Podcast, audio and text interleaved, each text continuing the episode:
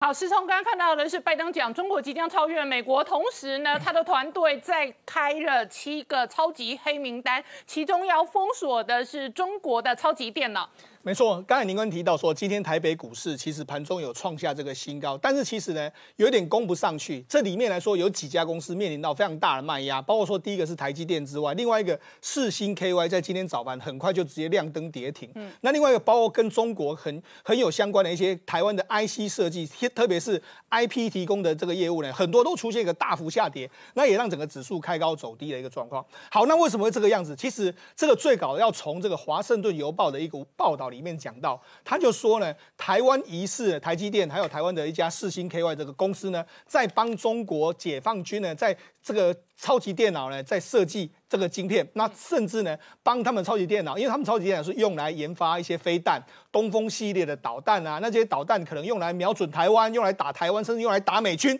所以他就说这个其实是一个非常危险的这个讯号。但是呢，你看这个消息铺露出来之后，这个其实是几天前的这个《华盛顿邮报》的这个消息。但是呢，这个消息出来之后，其实没多久的时候，美国商务部呢在最新的这个状况里面，在昨天晚上公布了七家军工的这个黑名单，里面飞腾马上就被列上去了。那这里这七家名单有谁呢？包括说天津的这个飞腾信息技技术公司、上海集成电路公司，另外一个还有深圳市的这个信维哎信维微电子的这个有限公司，这三家是。跟呃民营企业，然后跟解放军有关。另外一个还有。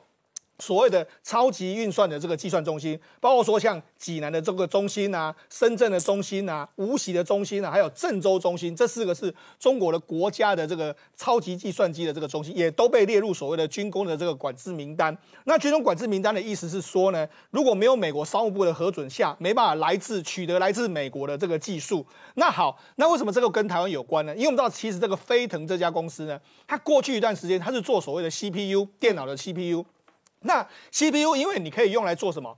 包你可以用来做笔记型电脑。你可以用来做一般的 PC，你可以用来做伺服器，只是说呢，他把这个我们台湾生产过去的这个 CPU 呢，拿去卖给了中国大陆，为为在这个他们的这个西南的一个所谓的空军的这个中国空中哎中国空气动力研究与发展中心，然后放那卖到那边去之后呢，他们把它组装成一个超级电脑的运算机，然后用这个运算机呢来运算关于说这个飞弹可能射到外太空区之后呢，太大气层之后回到地球它的轨道的计算啊，还有一些这个。所谓误差值的运算等等，也就是说呢，无形之中，台湾帮这个飞腾电脑所设计的这个这个 CPU 呢，到了这个中国的解放军的手上。那因为飞腾电脑这家公司呢，它其实是有一点算是中国大陆算是民营的企业啦。那它的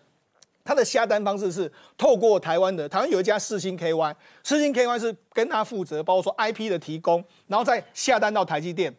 然后台积电帮它生产出来之后，再交给四星 KY，然后四星 KY 再交给这个飞腾。那当然第一个时间来说的话，台积电就说：哎，我们已经都已经要求这个相关的业者，你要你要我们要出货给你的时候，我们都一定要签说，确保你不是这个军工产业，你你不是受到这些管制的企业之一。那当然四星 KY 一定不是嘛。所以四星 KY 再出货给飞腾的时候，他们的说法是说，我们也有跟飞腾说，你千万不要给民民用的这个哎军用的这个企业。但是很显然，这个环节里面出了很大的问题，所以今天的这个四 KY 股价就。大跌的一个状况，因为是因为飞腾占四星 KY 的营收比重非常大，所以对它影响非常大。但是对台积电来讲的话，它目前的投片量呢，其实才一万多片，对台积电来说是非常小，所以对台积电的影响也不大。那有人说这样会不会波及到台湾，会被台湾会被制裁？我觉得这个是因为中国蓄意欺骗，所以跟台湾的企业顶多四星 KY 的影响比较大。那台积电应该没有太大影响。好，那我们讲为什么各国现在为什么美国要封杀这个？中国大陆发展这个超级电脑，除了我们刚才讲到了这个所谓的相关的这个飞弹的研发之外，核能的研发也是啊。像中国之前有这个天天河系列的，还有这个神威太湖系列的，他们很多都用来研发什么核弹的这个模拟啊，核弹核子弹这个这个这个爆炸的这个模拟啊，甚至在用天气的模拟，各式各样的模拟。所以各国现在都把所谓的。超级运算当成是一个国家实力的这个展现。那目前全世界的这个超级电脑最快是哪里？出在日本。嗯，日本呢在之前呢打造一个叫做富岳电脑。那富岳电脑的话，其实它目前的运算能力呢，如果我们用这个这个专业的名词叫做每一秒四百一十五点五个浮点。嗯，那这个浮这个运运算呢，大概比目前世界第二的 IBM 的这个超级电脑。快上两二点八倍。那我们必须讲，其实这跟台湾有关系，因为富岳电脑它是富士通的研发的这个晶片，嗯，但是它用的是 ARM 的架构，但是下单到台积电来，所以其实某种程度来说是台积电跟日本合作打造了日本的这个富岳电脑。那这个富岳电脑到底在做什么呢？我们跟你讲，实际上在去年新冠肺炎发生的时候，日本把它用来找药。也就日本当时有用这个富岳电脑呢，去跑了两千多种药，然后后来找出了十种药，不是我们曾经讲到的法匹拉韦，这是透过富岳电脑去找出来的。包括去年目前第二名的是 IBM 嘛，那 IBM 在去年的时候，美国政府也用 IBM 的机子呢，去跑出从七千多项的产品中间去跑出大概约莫七十几项的可以用来这个解药，所以。它不是只有军用的用途，它还可以用来民用的用途，把它可以用来各式各样的这个超级电脑的这个运算，所以这个都变得一个非常重要。那其实呢，中国大陆哎，美国有没有封锁住中国的科技？有，因为中国原本最早的这个超级电脑是神威太湖之光，嗯，那神威太湖之光后来呢，美国发现到说，哎，因为它以我们知道这个所谓超级电脑里面它有 CPU 嘛，嗯那 CPU 现在做最好当然是 Intel，所以之前它是其实是跟 Intel 买的。买了这个这个 CPU 之后，后来二零一八年的时候呢，那时候的川普弄了一个禁制令，就说，哎。下令你 Intel 不准卖这个 CPU 卖到这个所谓的中国大陆去，所以 Intel 现在没有出货给他，所以中国才有一个另外一个另外一条路嘛。另外一条路就是由这一次的飞腾出来做 CPU 嘛。那因为飞腾它不是在美国的管制范围之内，所以它就连飞腾也要管制了。对，也就是说以后这一些超级电脑就没有 CPU 或者没有高阶的超高速的晶片嘛。对，也就是说这次美国是几乎是把你的路完全堵住。嗯，他就想说，哎，明明我已经堵住你。Intel 这个路，你为什么还得还有新的 CPU？所以他现在就等于是绕过这个这个，再去查清楚说，哎，来自天津飞腾，他现在直接就把天津飞腾管制住，同同时也把你的跟反正只要跟超级电脑相关的公司，我都全面给你堵住。所以显然呢。拜登不是只有在投资美国本身，他其实在防堵这个中国的科技发展上面来说，哎，其实我觉得他做的并不会比川普更加的客气，他也是蛮狠毒的一个状况。那我请教月中哦，这一个以目前为止哦，拜登入主白宫快要接近三个月哦，他主要对外的战略对中国的战略几乎都延续川普内阁的团队核心，是，然后其中有一个攻防更激烈的是在晶片跟跟科技，是那拜登这一次推出两兆美元的基础建设方案当中，其中有很大的一部分要补贴太阳能风力发电，然后也补贴这一个电动车充电站。是，然后同时呢，这一回合也有一点四二兆，大概五百亿美金哦。事实上要补贴半导体产业。那这里头一方面是要强化美国的科技领先优势，另外一方面也围堵中国。呃，确实哦，美国他们其实很清楚，说它有几个面向是非常依赖其他国家，就如刚宁官所提到的。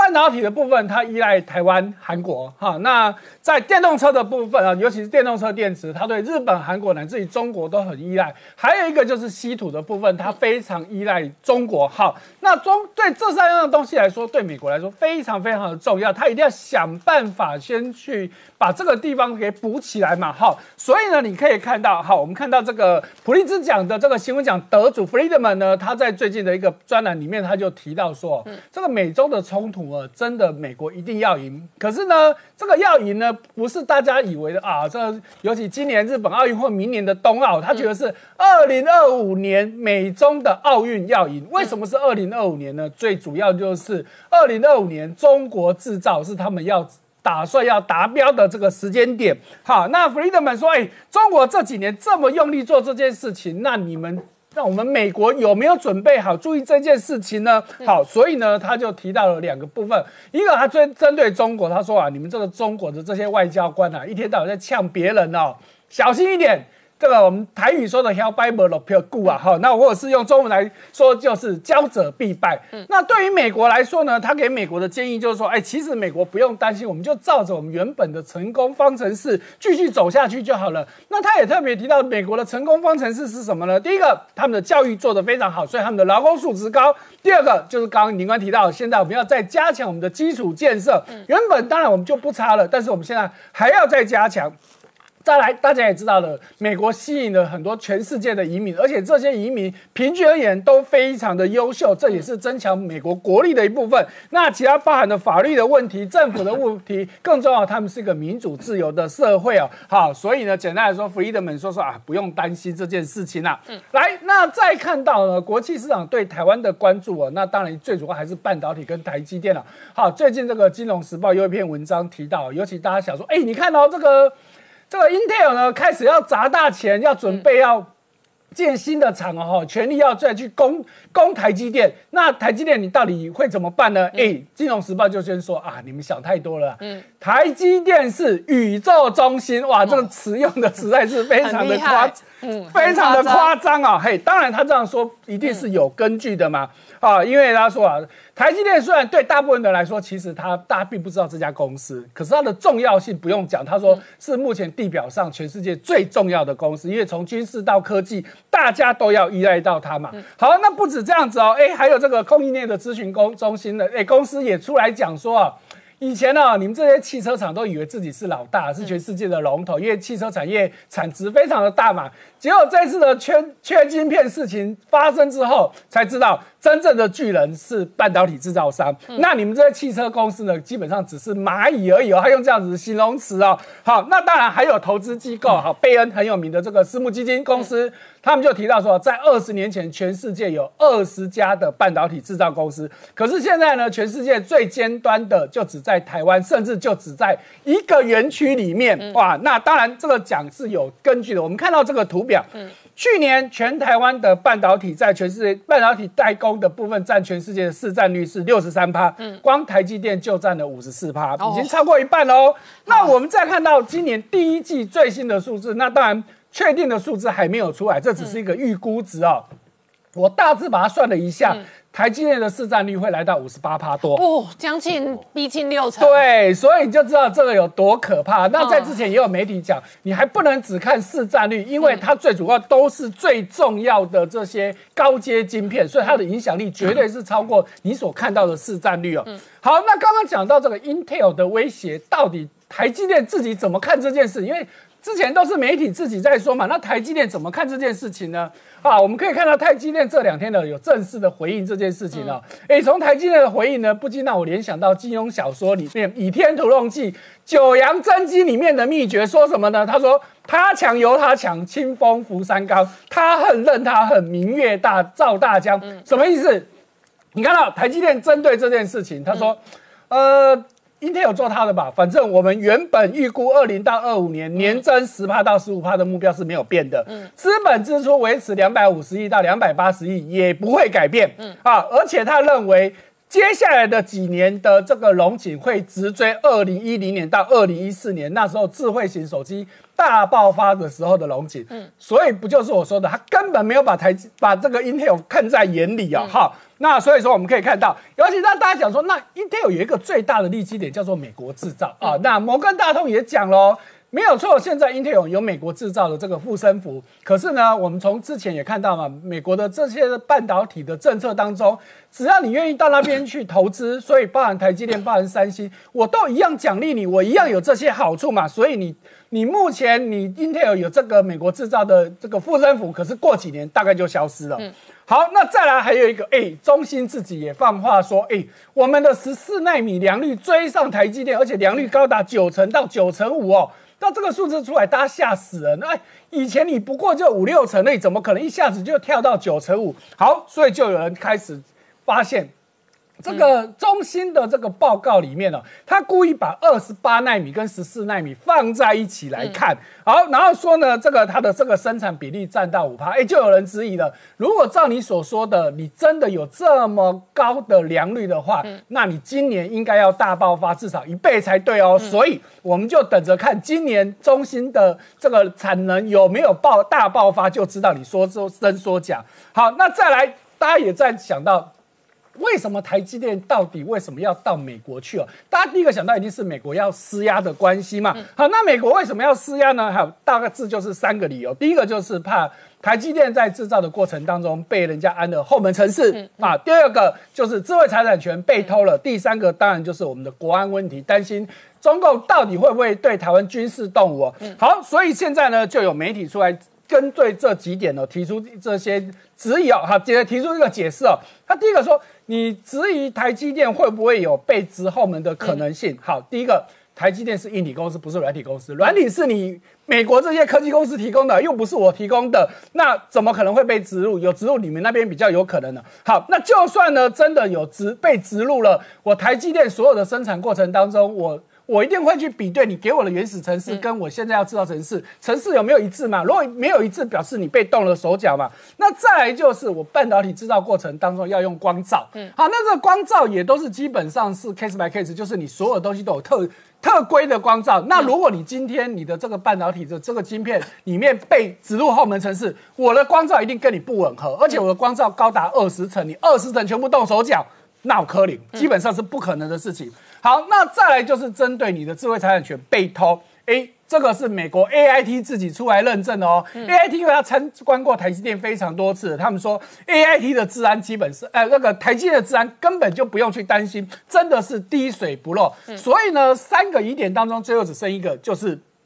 中国到底会不会军事犯台？嗯，好，那他刚刚前面提到说，二零二二年，我觉得基本上不可能，因为明年他要办冬奥嘛，他怎么可能在办冬奥的时候做这件事情嘛？好，那再来就是美国还担心一件事情，就是稀土的问题啊，哈，所以呢。拜登总统在二月份的时候呢，就签署了一个行政命令的，就是要求一百天哦，你听清楚哦，连时间表都出来，一百天之内呢要调整半导体稀土跟电动车电池的这些供应链。好，所以你看到，哎，就既然很多动作出来，说我们刚除了我们刚刚说的，哎，台积电要去设厂之外，他现在跟日本合作，甚至现在早上澳洲要解决稀土的问题哦，因为美国的稀土就去年的资料有八成是来自于中国，那这当然是很大问题。虽然中国到目前不敢。对美国动稀土战，可是没有人知道最后会不会做。所以呢，美国现在不止找台积电去设厂，他找澳洲的这个莱纳斯这家最大的稀土公司也到美国去设厂了，就是为了。避免万一中国真的打稀土战的时候的问题。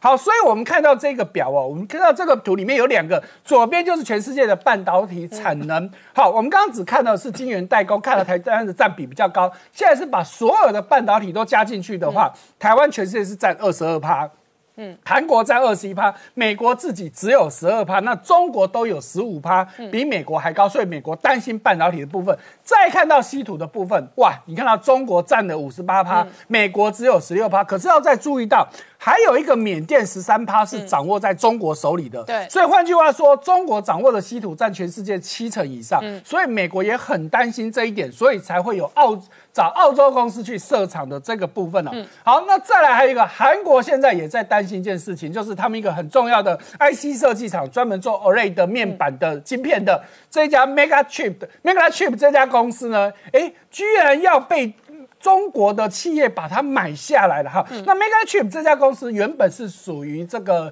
SK 海力士的，那在很多年前，它其实卖给了这个花旗。好，所以你名义上这家公司是属于花旗，但是问题是这家公司都在韩国的境内，员工也几乎都是韩国人。好，那现在你。中国的这家公司呢，要把这个花从花旗手中把这个 Mega Chip 买下来，韩国就开始担心说，一旦被买下来，韩国在这个面板方面的优势可能就要被抢走，因为韩国本来领先中国大概两到三年的时间，所以现在韩国民众发动请愿，光一天的时间就有五千个人签署，要求韩国政府要把这个并购案给挡下来。那最后会不会成功？那我们就继续往下看。好，我们稍后回来。全球金融市场在拜。登这一回合二点三兆美元大傻币的刺激方案之下呢，资金行情还在抢抢棍，那同时也拉抬了台股，台股今天再创波段历史新高，事实上快要挑战一万七千点整数关卡。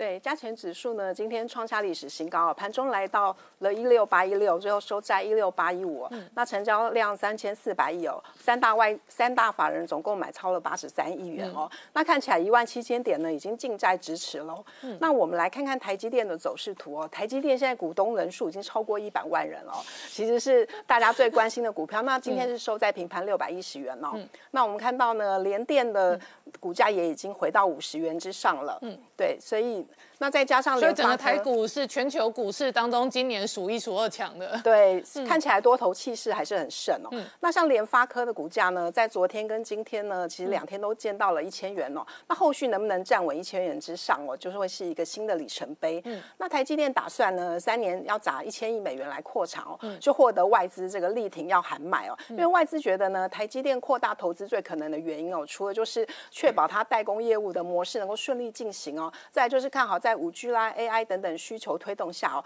预期有强劲而且更长的半导体行业周期哦，所以都给予很高的目标价，有八百六十六元，有六六八元哦。嗯，那另外除了台积电以外呢，联发科也很厉害哦，它已经超越了高通，那去年是最大的全球的手机晶片供应商哦。那去年联发科手机晶片出货达三点五二亿哦。较前年成长了四十百分之四十八哦，但是高通反而减少了十八。嗯，那现在这个联发科市占率二十七趴哦，已经成为全球最大的手机晶片供应商了。嗯，那因为它很致力研发这个中低阶的晶片哦，所以也获得小米啦、OPPO 啦、Realme 这些手机的订单哦。像小米去年卖出了六千万只的手机哦，就搭载这个联发科的晶片。那高高盛呢也预测哦，它的晶片价格有机会可以调涨，所以把它目标价提高到一千三百六十二元哦。嗯。所以联发科的成功是建立在高通这两年的相对不顺上，对，在尤其这个低价手机都很受到欢迎哦。那我们看到这个日本首相菅义伟哦，十六号就要跟这个拜登会面了。那外界都认为呢，美国跟日本将会在半导体哦有进一步的合作，甚至签署相关的协议哦，因为他们都已经发现哦，不能够过度依赖中国的在半导体这方面哦。那像拜登也已经要求这个国会要提供五百亿美元的补贴哦，来促进美国半导体的生产哦，甚至在国国防授权法案当中哦，也纳入提要这个提倡提升这个晶片产能的相关措施哦。那我们看到这个台韩晶片产能哦，将是二十一世纪的战略要地哦。这个经济学人就说呢，二十世纪全球经济最大的瓶颈哦，是从这个荷姆兹海峡出口的原油。但是二十一世纪哦，可能就是台湾跟南韩的科学园区生产的晶片。我们可以看到这个荷姆兹海峡哦，它战略地位非常的重要，因为它是通往波斯湾哦这个唯一的海峡，所以可以想见它的重要性。那美国半导体行业协会也表示，虽然现在顶尖晶片的设计跟软体哦，还是由美国来主。导，但是先进制成的晶片制造工厂百分之一百都在亚洲，而且有百分之九十二在台湾哦。那如果说台湾呢有一年的时间哦没有办法生产晶片，全球会损失十四兆的十四兆元的台币哦，而且全球电子供应链会直接就停摆了。不过，全世界哦，今年也掀起另外一轮新的晶圆厂的这个半导体投资厂。对，那我看到最近这一阵子，半导体设备商的股价都涨得比台积电、联电还要快哦。在美国，比方说印材啊，这个在荷兰的艾斯摩尔啊，其实股价的反弹也都很大。那这一波的投资潮的这一个发展，也可能影响到这一轮产业循环的变化。对，因为现在欧洲、美国都注意到这个晶片制造过度依赖亚洲，觉得是个国安问题哦。所以包括中国啦、欧洲、美国、日本政府，他们都打算要透过补贴或者是盖新厂来提高这个产量。那就有分析师警告哦，在各国这样竞争之下，那晶片制造可能会面临严重的产能冲击哦，有可能会重演一九八零年代晶片价格崩跌的状况。那我们知道台积电董事长刘德英哦，之前也示警嘛，因为包括疫情啦、中美贸易战等等哦，可能会导致二十八纳米出现。重复下单的状况，嗯，那其实呢，今今年呢，美日欧台韩厂的扩厂哦，都是针对这个先进的制程，也就是说，在自动驾驶、AI 啊、五 G 等等高速运算哦，所以就算未来晶片业会有这个产能过剩的问题，那也会是二线的晶圆厂，嗯，那不用担心，因为晶片的制造业门槛很高哦，其实并不是砸钱就可以解决的，嗯，我们知道英特尔过去十年哦，它的这个研发支出大概是台积电的六倍，嗯，但是目前在先进制程哦，它其实还是落后台积电的，嗯。那我们也知道，最近这个汽汽车的晶片哦，缺很大哦。像这个速霸路哦，日本车厂，它就已经宣布了四月它要关闭这个群马县的工厂。那它把这个工厂关两个礼拜哦，预计会影响到一万辆的汽车哦。嗯。那其实美国汽车业的团体有严严重的警告，哦就是在这个半导体晶晶片短缺的状况之下哦，可能会导致今年全球的汽车产量哦减少一百二十八万辆。有呼吁美国政府要赶快来介入哦。嗯。那像之前呢，日本的那个大大厂瑞萨电子哦，因为它三月份发生火灾嘛，所以一部分车用半导体的生产哦也因此中断。那估计四月下旬开始，半导体的供给可能就会出现短缺哦。不过呢，他已经找到解决的方案了，就是呢，他用另外一个工厂来进行替代哦。那他同时也委托台湾的大厂呢，来进行半导体的替代生产。嗯，那这个八寸晶圆到底有多缺呢？对，因为现在很多的晶圆代工厂哦，都会挪出一些的产能哦来竞标。那最近就传出有一家晶圆代工厂哦试出这个产能哦，结果呢有一家中国的设计 IC 公司得标，一片价格达一千美元哦，其实比一般行情价七百美元还要高出很多，也表示几乎高出五成哎。对，所以说行情应该一片七百，然后这个竞标的结果呢，那得标价是一千美金。对，所以就是震撼业界哦，也也显示这个。八寸产能供不应求的盛况，嗯，那其实现在全球都很关心我们台湾的缺水问题哦，因为很担心说，哎，缺水会不会影响到这个半导体的供应哦？所以我们也希望老天爷可以赶快下雨。那我请教一下世聪哦，台股今年的电子业确实有基本面的行情，所以刚刚讲到今天联发科、联电哦是多头的两大明星指标，那类股轮动事实上也非常鲜明，是，但是哦，这个台湾哦今年的缺水也很严。重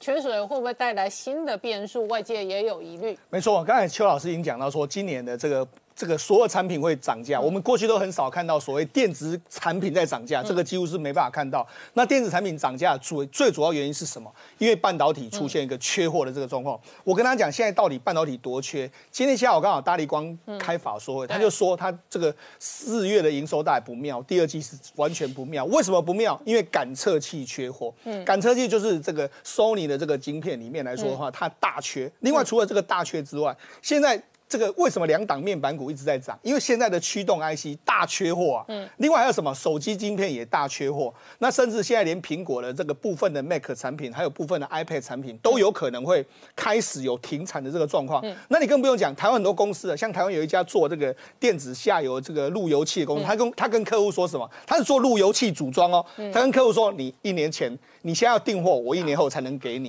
所以你看，现在整个缺货的状况太过严重。所以在这个我们在讲话的同时呢，美国刚好在开一个，他们参议院跟白宫，还有包括说像这个 GM 福特的老板，还有包括说像美国的这个白宫的这个经济顾问，还有苏利文，他们在开一个半导体的会议。为什么？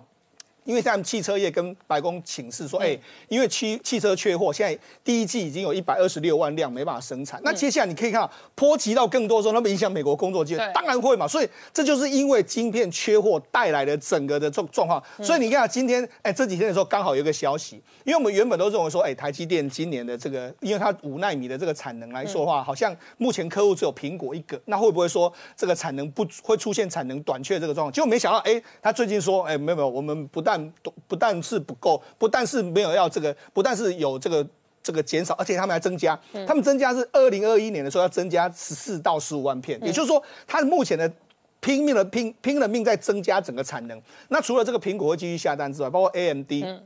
包括这个这个这几天的消息来说的话，高通又找上了这个台积电，因为高通的产能不足，他在三星那边良率低，他又回来找台积电的五纳米来做。所以你看，其实现在整个晶片缺货的状况是非常非常严重，全世界都在担心台湾会不会。出现更严重的状况，因为缺水。好，那待会我们现在台湾缺水缺的多严重？我跟他讲，现因为现在台中已经开始进行这个所谓的公五停二。那公五停二的这个状况之下，因为台中我们知道台中的话，台积电在中科也有部分的这个产能。那台台中的这个中科不只是台积电，包括说友达在那边，还有美光也在那个地方。美光的最大产能在后里那个地方。那就因为现在没有水啊，没有水怎么办呢？事实上，现在台中因为台中刚好有很多建商。对。所以他们台中建商呢，现在只要一挖到水的时候呢，他们就会挖到水卖地下水。他们他们没有卖，他们是直接就无偿的供给给台积电。他们挖到水的时候就打电话给台积电，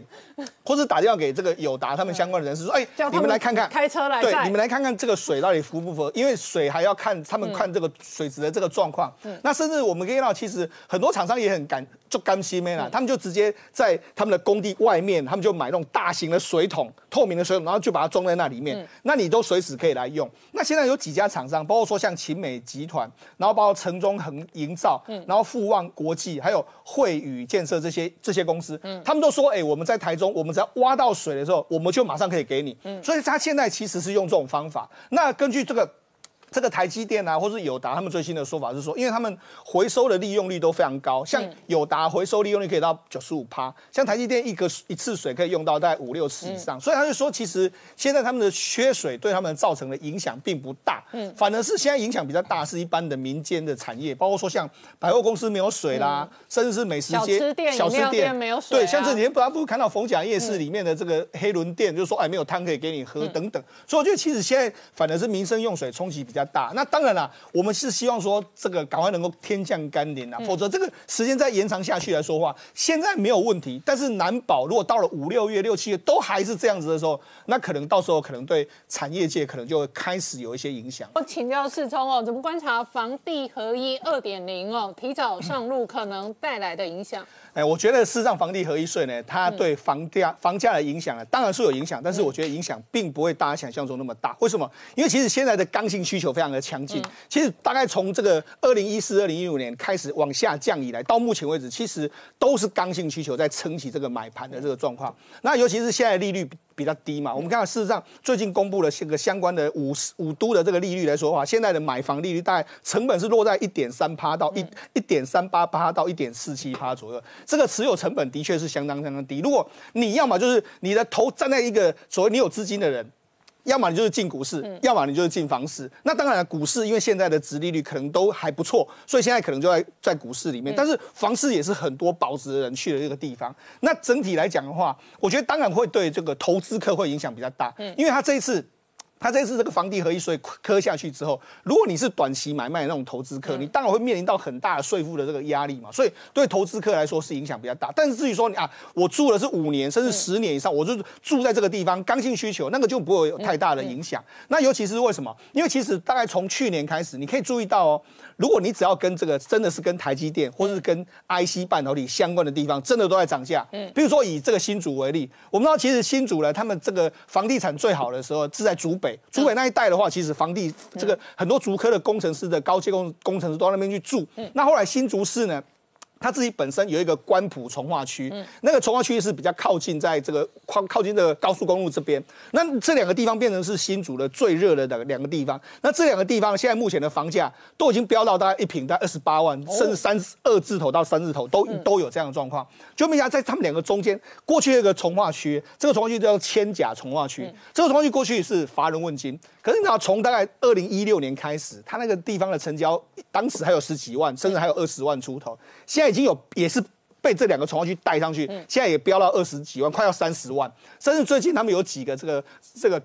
实价登录出来的这个房子，它如果你是几年前买的，二零一五、二零一六买年买的，到现在为止，哎，有的已经赚两百、三百万的，都比比皆是。所以你可以知道说，其实因为这个整个这个工作的这个需求带动起整个房价。那甚至不用讲，你看新北市里面来说话，最近有一个地方成交非常热，那就是板桥区。哦，为什么板桥区成交？因为板桥它当然有一个从化江翠从化区在那边嘛。再就是什么？因为 Google。还有亚马逊，他们现在进驻到板桥的这个科学通讯园区了，所以现在其实这个在通讯园区那一站是叫亚东医院站，那那现在已经开始在涨价了。所以你就知道，其实有工作机会又有医院。对，那然后你就知道，其实你有一个工作机会在的所在的位置，当然就会涨价。另外，可能你刚刚讲的都不是天龙国。对。像汪浩住的那个单位，汪浩跟他太太可能是最年轻的。对对。他的邻居一堆九十多岁的老人，我真的没有歧视老人哦。可是天龙国的大安区真的很老人我我们发展慢生活旅游业，这个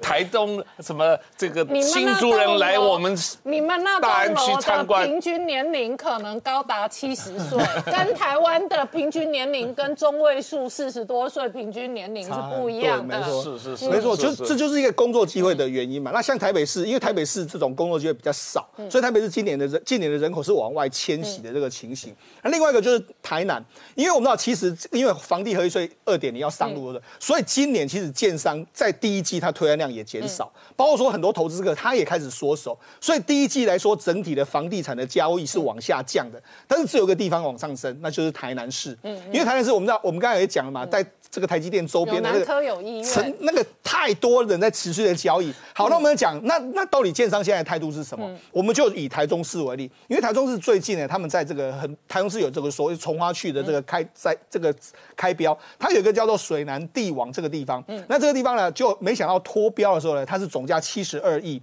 然后溢标率是七十四趴。嗯，那买后面买盘是谁呢？传言就是。台中的豪宅的这个建商邮具建设嘛，那他买下来当然就准备要盖盖豪宅嘛，所以你可以看，其实就某种程度来讲的话，我觉得还是一个两两个世界，就是豪宅它还是价格还是非常非常高，但一般亲民的房子来说，我觉得。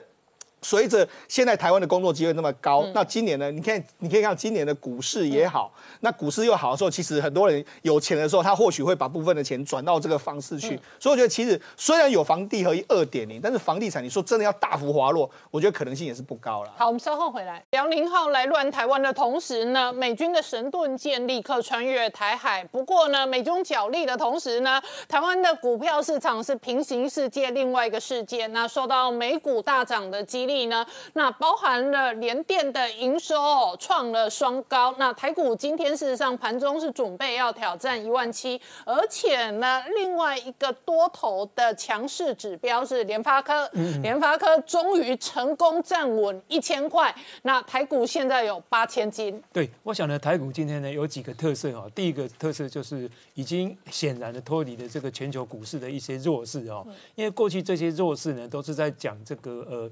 呃，公占的这个殖利率，另外还有通膨的一些引诱等等哦。那台股呢，其实呢受到这个影响不大，而且呢，呃量滚量哈，目前大概呃至少都有三千多亿左右，那继续的往上带，所以加权指数呢，呃这个和。可可能会很轻易的越过这个一万七千点左右。嗯，那我们来看说这一波的这个表现当中呢，大概有几个特色哦。第一个，你看台股在震荡当中呢，它的趋势哦，如果说用趋势图去画的话，它是向上的，它整个轨道哦是向上的。那第二个，我们来看今天的这个呃 IC 的这个股王联发科哈，它站稳的这个一一千块，它是一个里程碑哦，因为它刚好在公布的这个呃三月份的这个营收呢即将要公布，而且呢。呃，跟三星的这个 IC 大电视，至少大概有十万块以上的互动电视呢，智慧型电视的这个 IC 跟 WiFi，它可能要做这个两个项目，嗯，所以这个两个项目呢，等于开启它另外一波比较大的一个呃资本支出的一个能量哦，所以说 IC 的这个龙头呢，在 WiFi 六一的这个晶片，而且八 K 的这个量子电视当中呢。站稳的这个一千块，这个是一个台股的非非常重要的一个里程碑。然后呢，而且联发科股本很大，所以重回这